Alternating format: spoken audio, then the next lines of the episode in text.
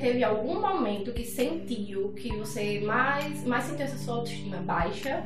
E tem como relatar esse momento? Sim, o momento que eu tive com minha autoestima mais baixa foi após o nascimento do meu filho.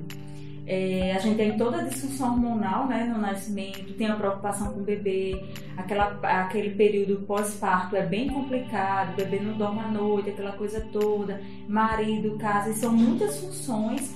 É, eu estava um pouquinho mais gorda, é, a barriga não era do jeito que era antes, então assim, tudo isso influenciou para meu autoestima ficar em baixa. E isso durou por um ano. Eu passei um ano, não me sentia bem, vestia roupa, não me sentia bem, só usava blusa folgada. E depois de um ano foi quando eu tomei a decisão na minha vida que eu queria mudar. Foi quando eu comecei a academia, procurei nutricionista, a parte estética também.